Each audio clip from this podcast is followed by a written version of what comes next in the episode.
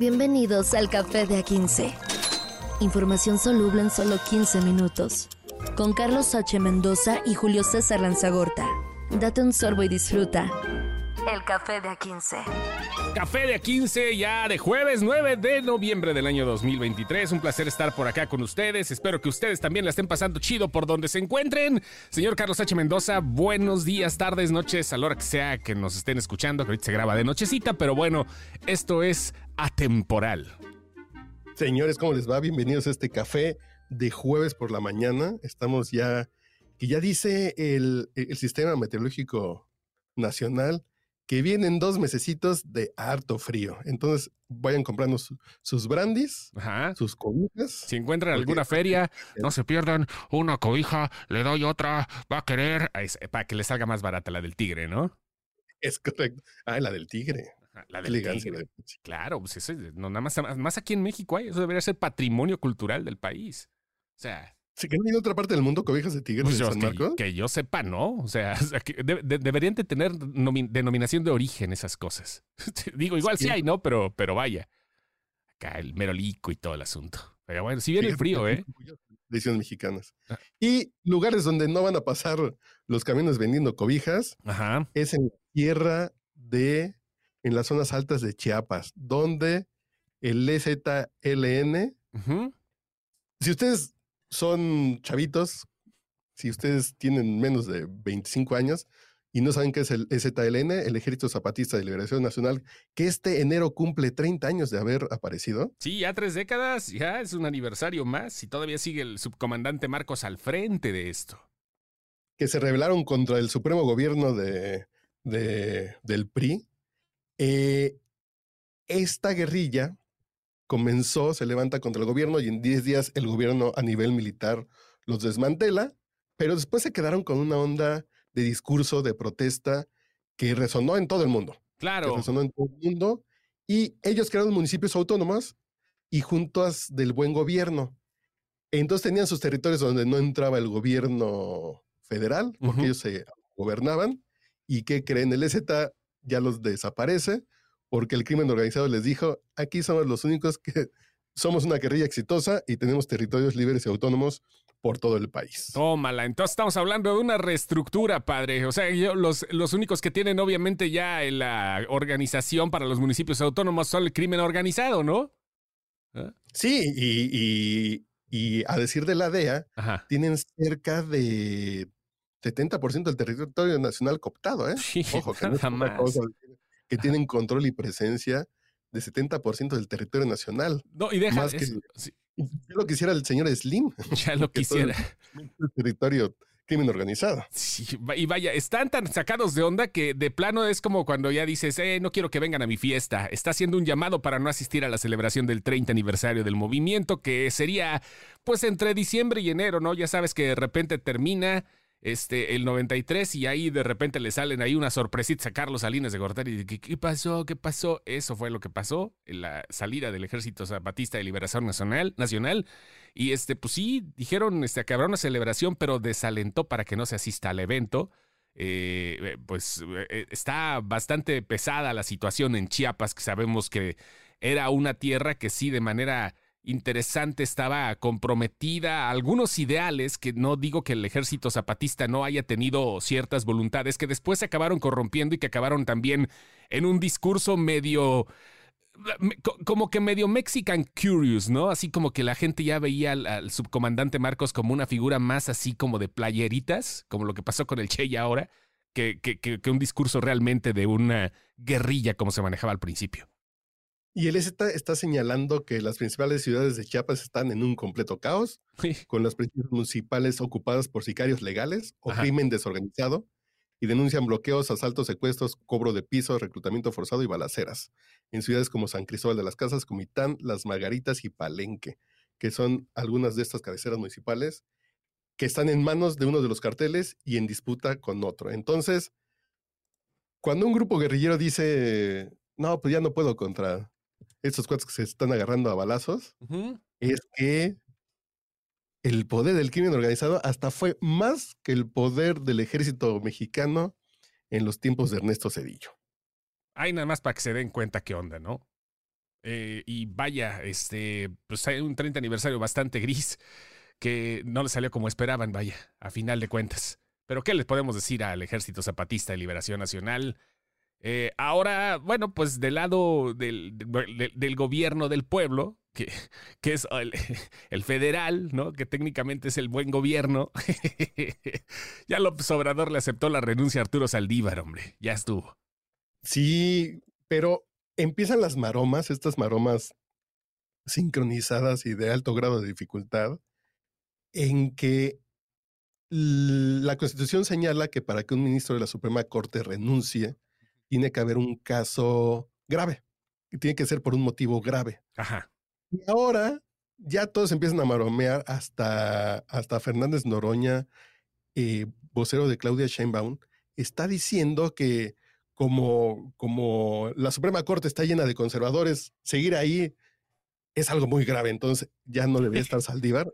Esa es así como de. es muy grave lo que está pasando en la Suprema Corte por los conservadores que están ahí. Entonces, por eso se vale. Ah, por eso, entonces, mira. El mismo ministro Saldívar dice: Pues grave puede ser. Pues grave para ti, ¿no? Sí, mira nada más que conveniente, ¿no? Mira nada más que conveniente. Sí. Entonces ya, ya lo aceptó y dice López Obrador que él al principio de su administración le aceptó la renuncia a Eduardo Medina Mora, cuando era ministro, dice, pues yo se la acepté. Pues sí, porque básicamente le torció la manita de algún modo y terminó corriendo a este magistrado para tener más margen de maniobra. Y ahora dicen, ya se la acepté a Arturo Saldívar y con mayoría simple en el Senado se va, se puede, eh, se puede confirmar entonces, seguramente el señor Arturo Saldívar, que ya anda muy de la manita con Claudia Sheinbaum, pues ya va a estar del lado de Morena. Sigue siendo ministro el día de hoy. Sí, todavía. Y siendo ministro en funciones, está marcando su parcialidad un ministro de la Suprema Corte, lo cual es gravísimo que en cualquier otro tiempo estaríamos, se estarían rasgando las medias elásticas la gente de Morena, pero en fin. Así es. Fíjate que también ahorita me llama la atención el equipo que está formando Claudia Sheinbaum, y lo dijiste, porque esta es parte del equipo ya. La foto significa voy a estar contigo, ¿no? La foto es, la arraigar algo que no tiene que ver con, con la, el, Poder Judicial, y estoy casi seguro. Pero, este, Además, corto rapidito, sí. es que por ley, un ministro, si renuncia, no puede tomar ningún cargo público, ni de elección, ni de secretario, en los próximos dos años, ¿eh? Ojo, porque ayer platicábamos eso precisamente de un secretario de gobernación, fiscal, tal vez, no, no va a poder hacer eso en los próximos dos años al menos. Sí, y, bueno, pero de todas maneras, hombre, o sea, dos años no pasa nada. Igual eh, está asesorando de otra forma, ¿no? Y te decía lo de lo de equipo porque no veo una, una, una mesa de, de, una mesa de decisiones entre el ministro Saldívar, Claudia Sheinbaum y Fernández Noroña, por ejemplo. Va a estar bien raro este pedo, güey. Va a estar bien raro. Neto, va a estar bien raro, porque eso va a pasar técnicamente. Vamos a tener de chile, mole y pozole. Va a ser como, va, a ser como de repente la Liga de la Justicia, ¿no? Así cuando de todos con personalidades diferentes y uno o, los Avengers, ¿no? Que va a llegar Wolverine a mandar a la chingada a todos y así. Está bien raro. Muy, muy interesante e, ese punto, ¿eh? Porque ya ahorita estamos viendo lo que está pasando con, con, con García Harfush y con Clara Brugada, que los morenistas de Hueso Colorado no quieren a este, que es como outsider. Entonces puede pasar eso, que los de Hueso Colorado que lleguen con, con Claudia después de años de batalla en la izquierda, PRD, Morena, y vean a este ministro Fifi, pero que ya no fue tan Fifi porque se llevó bien con el Tlatuani. Va a estar divertida esas reuniones y a ver quién termina ganando que rápidamente como comercial estaba leyendo una columna que habla que, que gane quien gane, eh, Morena perderá. Si es Clara Brugada, mucha gente no va a apoyar a Morena en la Ciudad de México.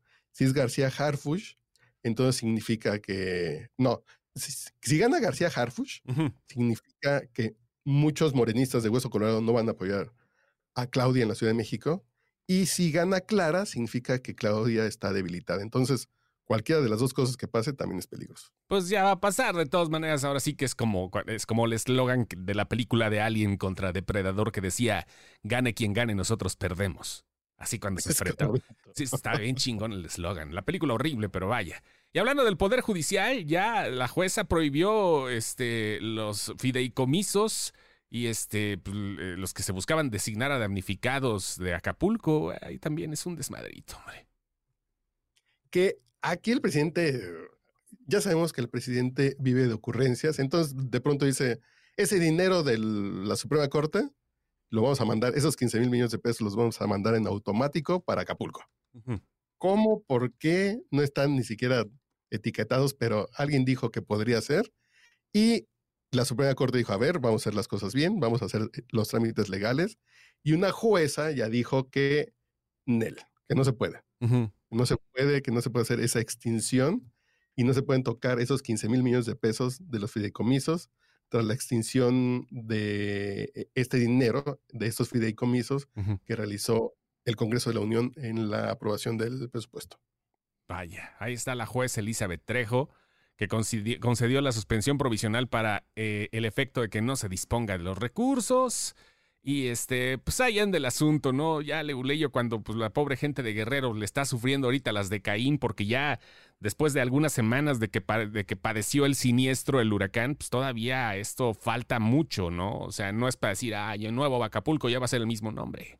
No, no, no. Y todavía lo que falta con las comunidades extras a la ciudad más importante del estado de Guerrero. Sí, que no hay recursos destinados de manera explícita. Es una emergencia que no se le está poniendo ese, e, e, e, esa etiqueta. ¿eh? Sí, no, no, no.